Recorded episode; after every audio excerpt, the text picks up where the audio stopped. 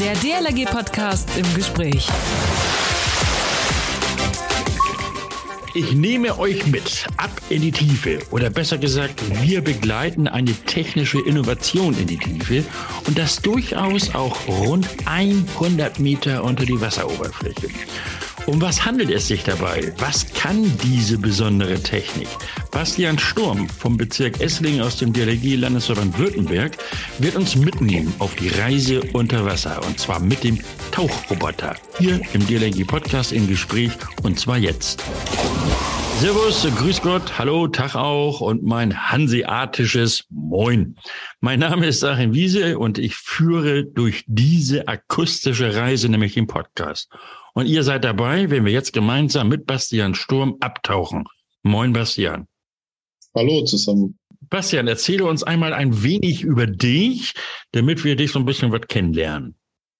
Ja, ich bin äh, 2005 etwas unverhofft in den Wasserrettungsdienst im Landkreis Esslingen gerutscht und bin dann auch kurz drauf zum technischen Leiter, hieß es damals, ja. des Bezirks gewählt worden. Äh, habe das dann mehrere Jahre lang, ich glaube fast 15 Jahre lang gemacht. Mittlerweile bin ich in der zweiten Amtszeit Vorsitzender vom Bezirk. Ja, es war schon immer so ein bisschen mein Steckenpferd, einfach den Wasserrettungsdienst weiterzuentwickeln. Okay. Ja, zu gucken, was kann man machen, um unsere, sage ich mal, kleinen Problemfälle zu lösen, um Menschen schneller zu finden. Ja. Essling, wo, wo liegt das ungefähr für alle die, die sich äh, in der Geografie vielleicht nicht so ganz gut auskennen, so wie ich? Kurz neben Stuttgart, ah. zwischen Stuttgart und Ulm. So. Ah, okay. Also das ist ja noch Schwabenland, ne? Genau, ja. hört man wahrscheinlich auch. ja, man hört so ein bisschen raus, das stimmt wohl. Bastian, bei euch gibt es jetzt eine echte Innovation. Das heißt also, so neu ist sie bei euch gar nicht mehr, denn ihr habt sie schon ein paar Jahre im, im Betrieb. Einen Tauchroboter. Du beziehungsweise deine Truppe, ihr habt dieses Dingens ja auf eurem Landesverbandstag in Heilbronn den Delegierten vorgestellt und ich saß da in der ersten Reihe, hatte einen guten Blick auf das Gerät in den Farben blau-gelb. Oben sah es aus wie zwei Rohre und dann ziemlich viel Kabel.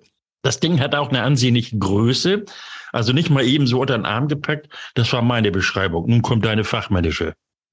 Ja, und zwar haben wir eigentlich angefangen schon 2008 mit, mit der Suche Personal, um einfach äh, in unseren Gewässern bei Null Sicht einfach Personen schneller zu finden. Und dann kamen wir auch mal an einen Einsatz geschehen, wo wir mittels Taucher nicht an eine Person rangekommen sind, weil die in einem Wehr äh, drinne war. Und ja. so kam eigentlich die Idee auf, wie kann man auch in beiden Fällen helfen. Mhm. Dann haben wir jahrelang Spendengelder gesammelt und konnten 2016 ein hochauflösendes Sonar und den ersten Tauchroboter beschaffen, auf rein aus Spendenbasis.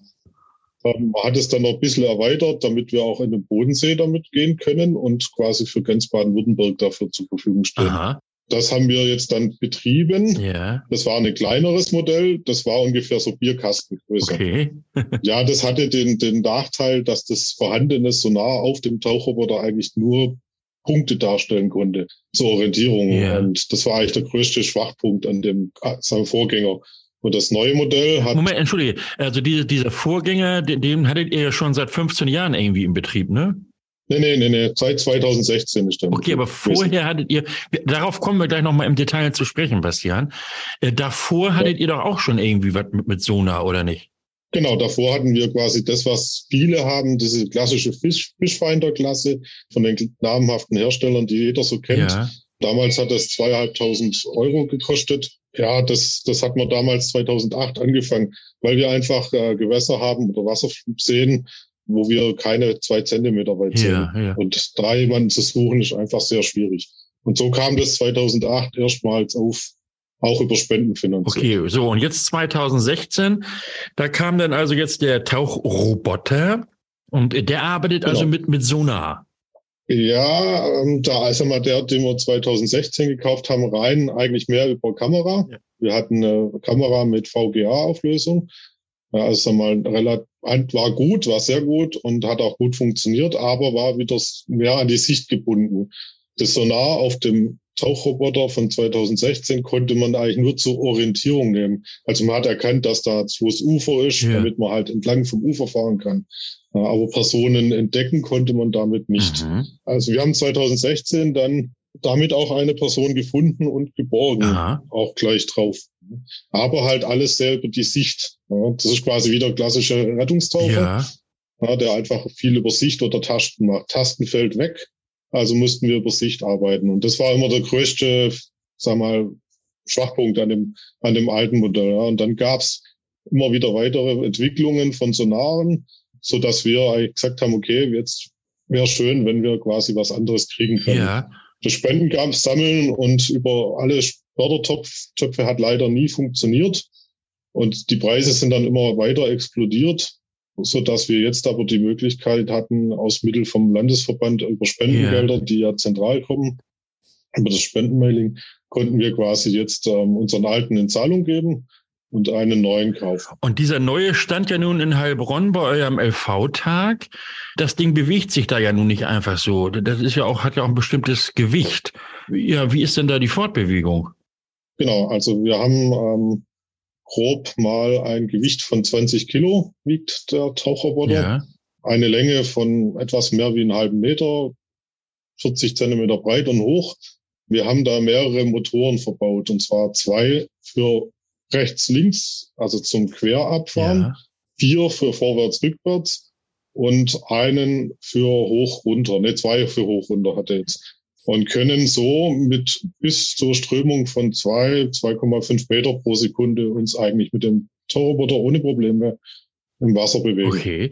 Und wie kommen jetzt Bilder nach oben oder, oder, oder wie muss ich mir das vorstellen?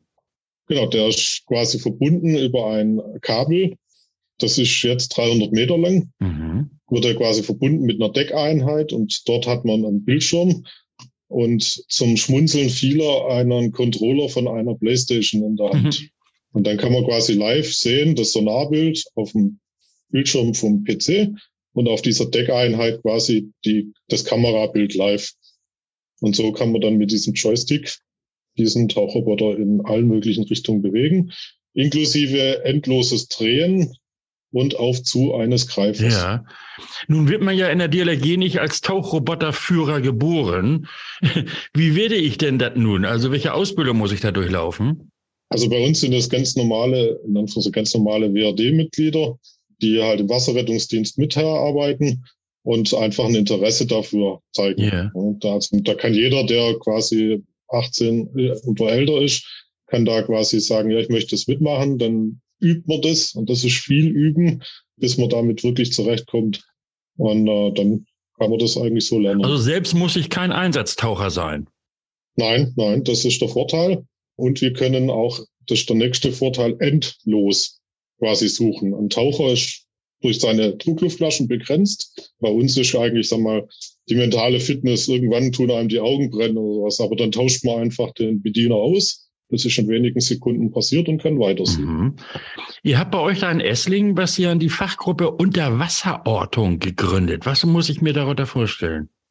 Genau, das ist quasi ein Fahrzeug, in dem sich der Tauchroboter befindet und ein hochauflösendes Sonar. Mhm. Das Sonar sieht aus wie so ein Torpedo ein bisschen und hat den Vorteil, dass ich das an jedes Boot einfach über einen Karabinerhaken einhängen kann und quasi so ähm, ungebunden von irgendwelchen Booten bin. Dadurch kriege ich ein viel besseres Bild, weil ich entkoppelt bin vom Motor, äh, vom Rumpf und die Bewegungen vom Wellengang wegfallen. Und wir haben ähm, eine deutlich höhere Auflösung. Also wir können bei Personen selbst Finger erkennen. Mhm. Ähm, und und, und wie, wie groß muss ich mir diese Gruppe jetzt vorstellen, da Unterwasserortung bei euch? Wie viel, wie viele Menschen machen da schon mit? Ja, aktuell sind wir knapp über zehn Leute. Ah, okay. Ja, die sind separat alarmierbar. Das geht bei uns über die integrierte Leitstelle. Wenn da ein Anruf kommt von einem anderen Landkreis, dann würden die Kräfte alarmiert und dann fährt man mit dem einen Fahrzeug an den Einsatz. Aha. Wie nennt sich denn der Bediener eines Tauchroboters? Ist das der Roboterführer oder, oder, oder wie? da gibt's noch gar keinen, haben wir, haben wir noch keinen Fachbegriff drüber. Also wir reden einfach über die Unterwasserortungsgruppe. Okay. Und da kommt halt äh, mindestens zwei Mann kommen dort und die können alle alles bedienen. Gut, da habt ihr jetzt also ein Fahrzeug, wo das Ding transportiert werden kann und dann geht's los. Ist das äh, Teil eines Katastrophenschutzzuges auch? Nein, es ist äh, komplett entbunden von jeglichen Zusammenhängen, damit man auch möglichst frei und um, einfach das Fahrzeug abrufen kann. Mhm. Ja. Das ist jederzeit alarmierbar und abrufbar und ist nicht an irgendwelche Vorgaben gebunden. Ah, okay. Aber könnte durchaus bei einem Katastrophenschutzzug hinten mit rennen. Genau. Ähm, der Vorteil ist jetzt durch dieses neue Sonar, dass wir auch ohne Probleme uns in überflutete Häuser begeben können, wo natürlich für den Rettungstaucher unheimlich der Einsatztaucher einfach gefährlich ist. Das ist in dem Fall relativ einfach, ja. weil man kann quasi da reinfahren und sich dort drinnen auch bewegen. Mhm. Und das ist auch unabhängig von Gefahrstoffen, ne, die man ja in, sage ich mal, überfluteten Gebieten mit Öltanks und so weiter ja. auch immer hat.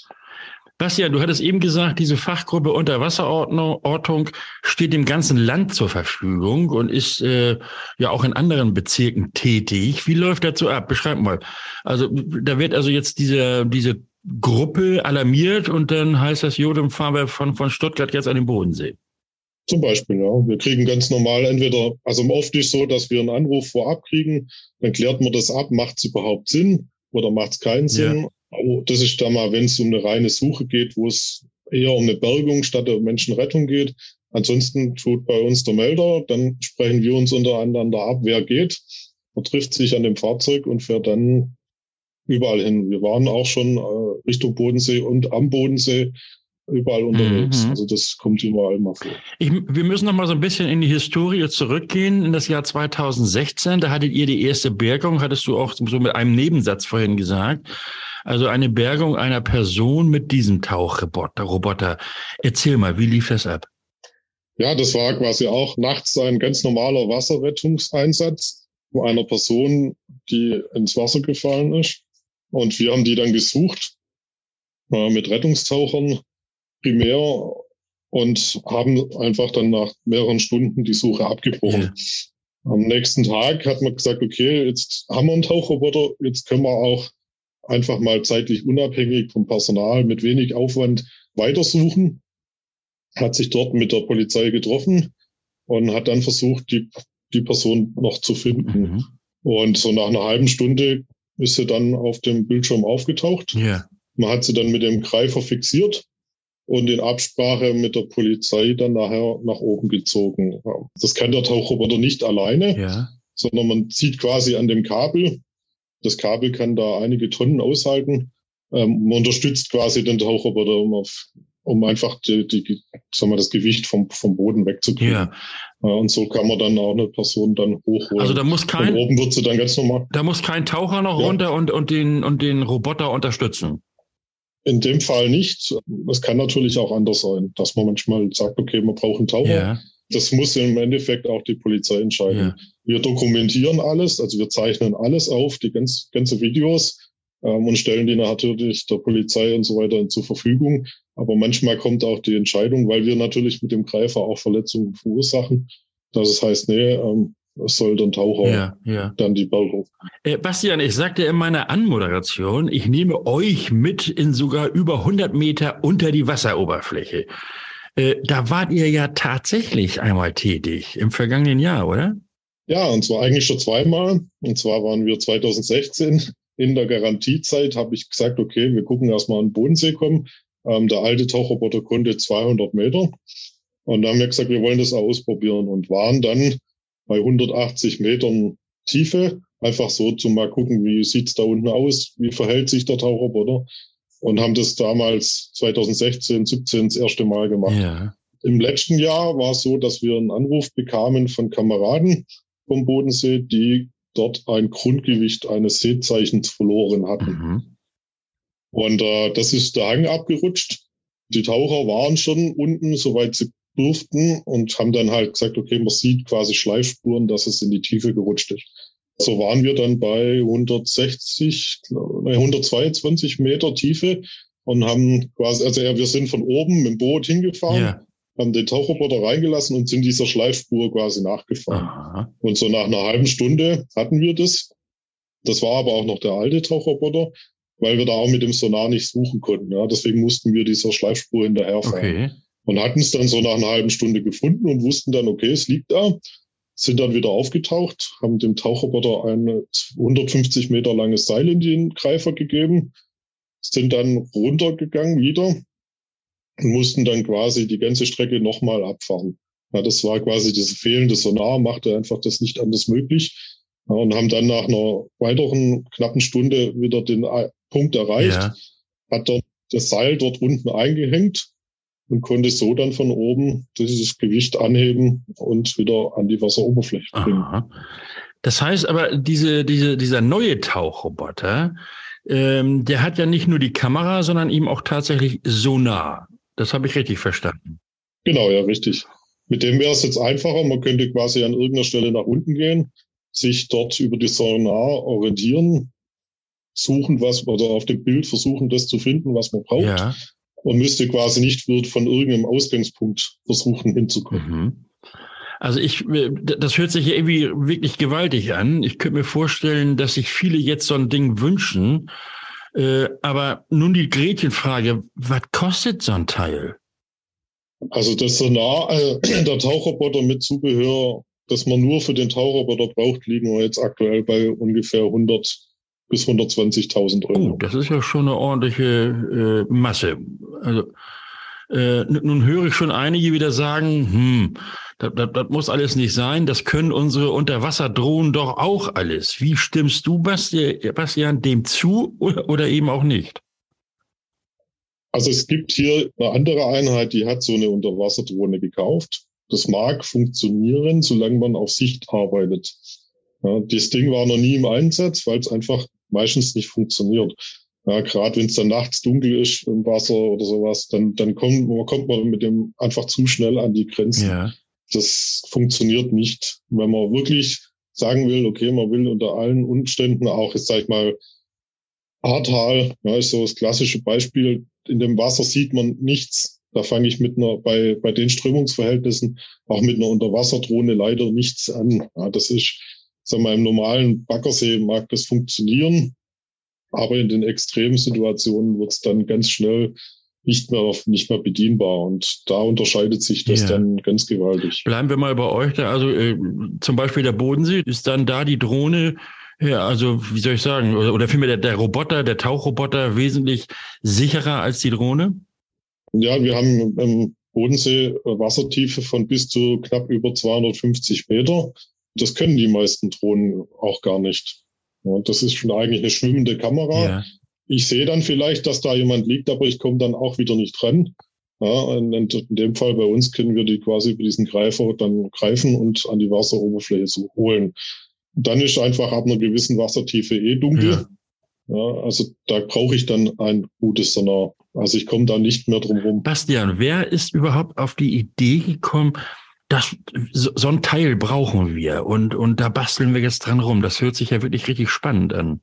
Also der ein, wie gesagt, der Einsatz damals, dass wir die Personen an dem Bär nicht retten konnten oder nicht, nicht rausholen konnten, war so die, die Idee. Und da habe ich damals mich umgeguckt, was gibt's denn? Und bin damals auf diesen, auf die Hersteller quasi gekommen und habe mich dann damit mehr näher beschäftigt und habe gesagt, das wäre eine Lösung, ja. zu sagen, okay, das könnte uns für uns eine Lösung sein. Ne? Damals hatten wir schon von knapp 60.000 Euro geredet die natürlich über Spendengelder erstmal undenklich war. Mhm. Es ist auch klar, wenn man auf Firmen zugeht, wird es ganz schwierig, mit, sage ich mal, oft Leichenbergung Werbung zu machen als Firma. Und das muss man auch verstehen. Das ist natürlich ein Bereich, wo man vielleicht nicht unbedingt öffentlich auch kommunizieren will. Also äh, das hört sich alles sehr spannend an, was du da jetzt sagst, Bastian. Wie könnten denn diese Tauchroboter deiner Auffassung nach bundesweite Bedeutung bekommen? Ja, wir haben immer wieder so Einsatzszenarien, wo man einfach sagt, okay, ähm, es ist für einen Taucher zu gefährlich. Ja. ja. Es sind einfach Menschenleben, die wir manchmal riskieren müssen. Und dann komme ich in Bereiche, wo ich dann sowas einsetzen kann. Ähm, wir hatten auch schon eine Person in der Kläranlage. Da wird es dann schwierig. Da muss man Spezialunternehmen zum Beispiel holen, um die Person da rauszuholen. Ja für so Sachen, für Sachen überflutete Gebäude mit Gefahrstoffen drinne im Gewässer. Ja. Das kann sein, auch allein schon, sag ich mal, bei, bei Schiffsunglücken oder sowas oder Flugzeuge, die ins Wasser fallen, wo ich entsprechend Kerosin auch im Wasser ja, habe. Ja. ja, das sind alles so, so Sachen, wo man dann als Taucher ähm, in den Bereich reinkommt, wo es dann einfach auch schwierig wird, äh, da unsere eigenen Kameraden und ihr Leben zu riskieren. Und dort kommen wir dann doch immer wieder zum Einsatz. Oder wenn es dann sehr lange geht. Wir hatten auch schon einen Sucheinsatz in der Nähe von Heilbronn. Da hatte man eine Woche lang gesucht. Mhm. Ja, und dann sind wir hingegangen und haben dann quasi so mit dem Sidescan-Sonar quasi die Person innerhalb von wenigen Minuten geortet. Und dann hätten wir sie mit dem Tauchroboter auch holen können, aber da ist damals die Entscheidung, Entscheidung gefallen, das macht die Polizei mit den Tauchern. Ah, okay. Aber es kommt immer, aber wir sind quasi auch zeitlich ungebunden, mit wenig Personal, mit wenig Aufwand zu suchen. Ja. In einem Rettungseinsatz, wo es wirklich um Menschenleben geht, ist ganz klar der Einsatztaucher unabdingbar. Ja, ja. lässt sich nicht anders machen, weil einfach das, der Tastsinn unter Wasser unersetzlich ist. Momentan doch. Diese Tauchroboter, die sind ja überall einsetzbar. Ne? Also überall, wo Wasser ist, können wir die Dinger einsetzen. Genau, also wir hatten auch schon eine Anfrage zum Beispiel für einen Hochdruck, also Druckbehälter für, für Löschwasser, ja, ob, ob der da reinpasst, um innen drinnen zu gucken, was, was für ein Typenschild auf dem Motor oder auf der Pumpe ist. Ja, also überall, wo das Ding eigentlich reinpasst, von der Öffnung her, kann man das einsetzen und das zeitlich unbegrenzt. Mhm. Ja. Man muss nur nach Strom schauen, ähm, Personal, das, das die Zeit abdecken kann und da reichen dann zwei Leute. Ja. Wie siehst du das? Also diesen Tauchroboter, den können wir ja nicht als Rettungsmittel bezeichnen. Das sehe ich richtig. Ja, ja, also wir reden hier wirklich eher um Bergung, leider. Na gut, aber ist ja auch sehr entscheidend für, für Angehörige beispielsweise, dass die dann auch tatsächlich wissen, äh, was denn los ist und eben auch entsprechend die Bestattung vornehmen können unter Umständen. Bastian, die die eine oder andere Ortsgruppe überlegt jetzt vielleicht tatsächlich, sich auch einen Roboter für den Einsatz zu beschaffen. Äh, vielleicht ein Tipp von dir, worauf die denn so achten sollten. Also auch wenn es böse klingt, lieber mehr Geld in die Hand nehmen, als, als irgendwas Billigeres kaufen.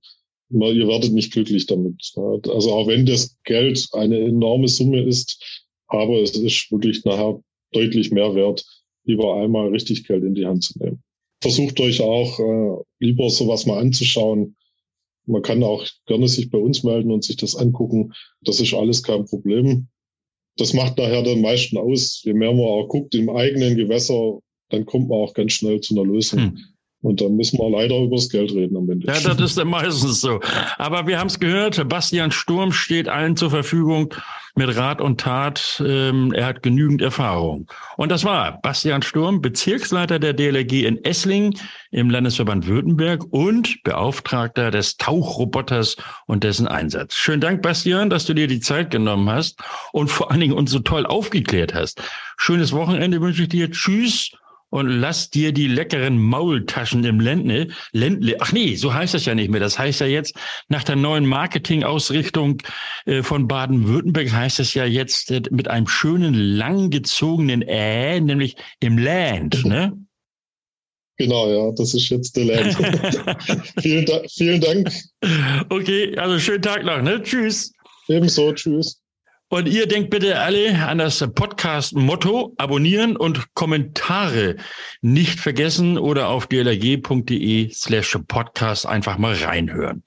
Wichtig, und das dürft ihr auch nicht vergessen, Push-Nachrichten aktivieren, nichts verpassen und das Ganze an eurem Smartphone einfach zulassen. Kommentare, Anregungen oder Ideen sendet ihr bitte an podcast.dlg.de und bei Facebook und Instagram bitte teilen. Ich bin Achim Wiese. Danke fürs Zuhören. Schönen Tag noch. Bis kommenden Sonnabend. Man hört sich. Der DLRG Podcast. Jeden Samstag eine neue Folge.